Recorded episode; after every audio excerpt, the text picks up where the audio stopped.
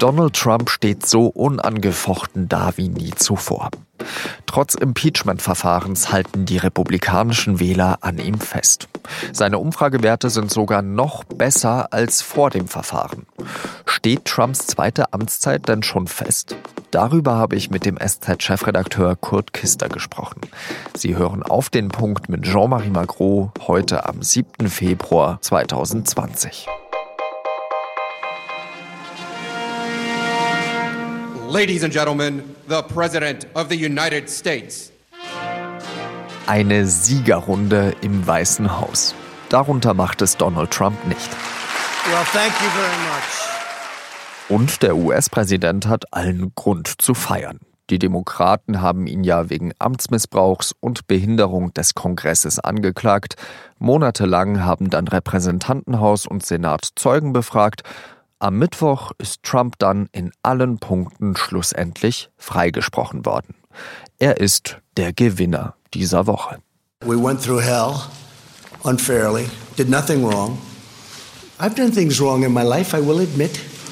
Not purposely, but I've done things wrong.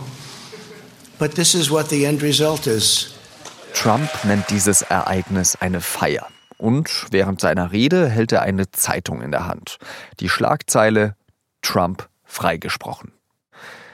Die Woche war für Trump sehr wichtig. Schon am Dienstag hat er seine Rede zur Lage der Nation im Kapitol gehalten. Und dabei feiert er vor allem die starke amerikanische Wirtschaft. Niedrigste Arbeitslosenquote seit fast 50 Jahren, höhere Einkommen und Rekordwerte an der Börse. And our country is thriving and highly respected again. Nancy Pelosi, die Sprecherin des Repräsentantenhauses, hat dann nach Trumps Manuskript zerrissen. Trumps Basis hat die Rede umso mehr gefallen. Dazu kommt, dass die Demokraten dem Präsidenten kräftig Schützenhilfe geleistet haben. Mehr als drei Tage haben sie gebraucht, um die Stimmzettel für ihre Vorwahlen in Iowa zu zählen. Eine riesige Blamage für die Demokraten, die Trump im Herbst schlagen wollen. Dazu habe ich mit dem SZ-Chefredakteur Kurt Kister gesprochen. Herr Kister, hätte die Woche eigentlich für Donald Trump besser laufen können? Eigentlich nicht. Nun könnte man sagen, wenn es überhaupt kein Impeachment-Verfahren gegeben hätte, wäre es vielleicht besser gewesen, aber nicht mal da bin ich sicher, denn dieses Impeachment-Verfahren und sein Ausgang nützen Trump in einer Weise, wie es vielleicht nicht mal die Demokraten befürchtet haben. Haben Sie irgendwie den Eindruck, äh, dass ihm das jetzt wirklich so den letzten Push gegeben hat, dass er ab 2021 dann seine zweite Amtszeit wird antreten können? Ich weiß nicht, ob es der letzte Push war. Es ist ja noch Zeit bis zur Präsidentenwahl im November. Und man kann nie sagen, was bis dahin noch passiert, auch was Trump vielleicht noch anstellt. Aber grundsätzlich wird äh, dieses Impeachment-Verfahren alle Trump-Anhänger bestärkt haben. Trump wiederzuwählen und vielleicht auch etliche Schwankende darin bestärkt haben, jedenfalls nicht die Demokraten zu wählen oder den demokratischen Kandidaten oder die Kandidatin. Aber was soll er denn noch anstellen? Ja, Gott im Himmel, ich weiß es nicht. Äh, bei Trump ist wenig ausgeschlossen, wenn sich herausstellt, äh, dass er sich doch im Amt bereichert hat oder sonst irgendwas. Also ich weiß von keinem amerikanischen Präsidenten, bei dem die Wahrscheinlichkeit, dass irgendwas Hanebüchenes rauskommt, dass irgendwas Hanebüchenes gemacht worden ist, so groß ist wie bei Donald Trump. Aber die Methode ist ja immer dieselbe. Es kommt irgendein Vorwurf auf und dann legt er das dann eben so aus, dass es eine Verschwörung, eine Hexenjagd, wie auch immer er das nennt, äh, sei. Wie kann man da überhaupt dagegen antreten, wenn sowieso für diese eingefleischten republikanischen Wähler alles eine Verschwörung ist? Das ist sehr schwierig. Das hat sich grundlegend in der amerikanischen Politik, nicht nur dort, aber vor allem in der amerikanischen Politik verändert. Diese Geschichte mit den alternativen Fakten, die am Anfang ja mal die Pressesprecherin von Trump äh, so nannte, hat sich leider als ein Konzept verselbstständigt sodass die, die an Trump glauben, ihm auch so gut wie alles glauben und die, die an ihn glauben, es auch gut finden, wenn er beispielsweise andere Menschen, Staaten oder Politikerinnen beleidigt. Das finden die gut. Das ist ein Argument dafür, dass sie ihn wählen, was früher nicht so war. Jetzt sagen einige, da müsste man als demokratische Partei einen Populisten dagegen setzen. Bernie Sanders, der hat auch nicht so schlecht abgeschnitten in Iowa. Was sagen Sie zu diesem Konzept? Ich befürchte, Bernie Sanders, also wenn der wirklich Präsidentschaftskandidat der Demokraten werden würde, würde er die Wahrscheinlichkeit vergrößern, dass Trump nochmal gewählt wird. Warum? Bernie Sanders ist einerseits jemand, der im September 79 wird. Das spielt schon eine große Rolle, auch wenn der Trump 74 ist.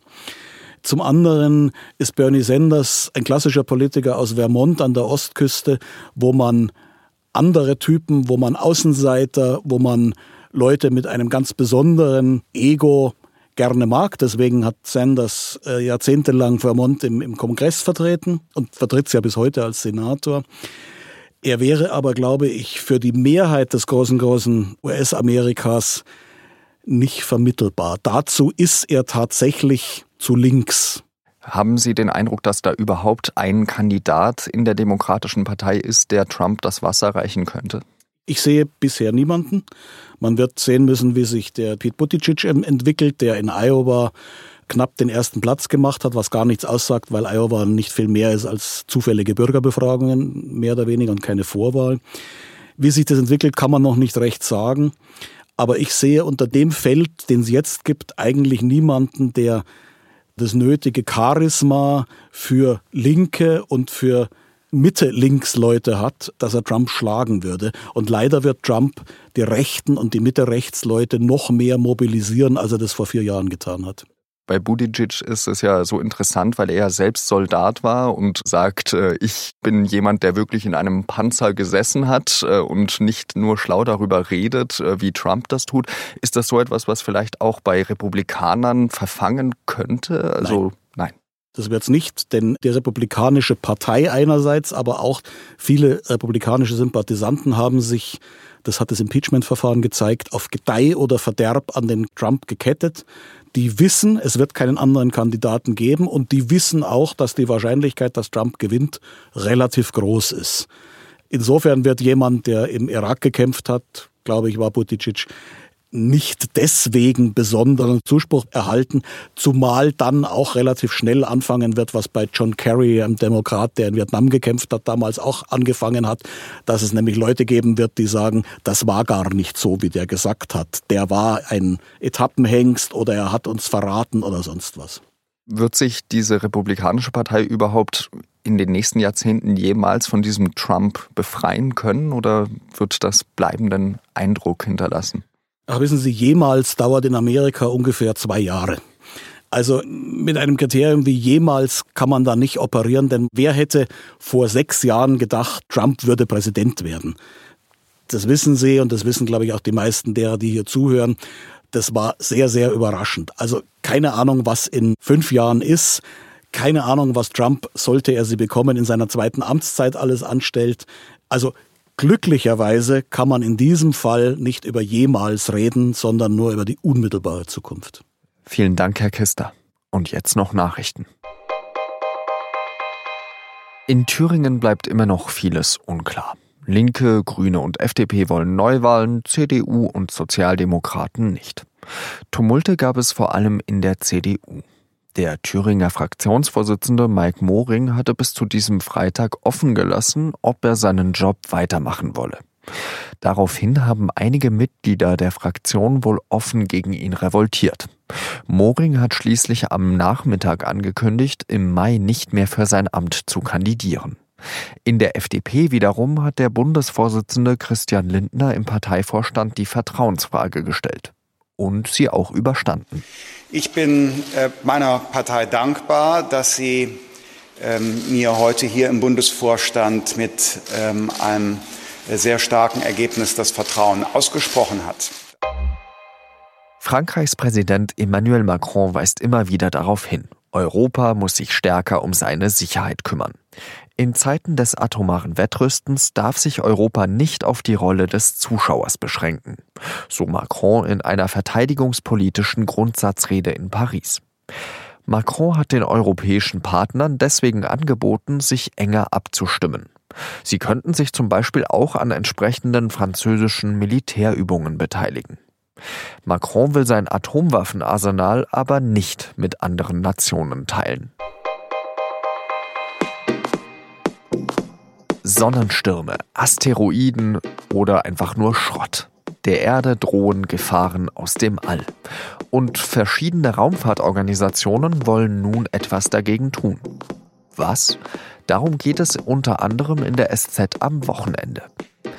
Das war auf den Punkt. Redaktionsschluss war 16 Uhr. Uns können Sie unterstützen, wenn Sie uns in Ihrer Podcast-App abonnieren oder zum Beispiel auch bei Apple Podcasts eine Bewertung hinterlassen. Schönes Wochenende und adieu.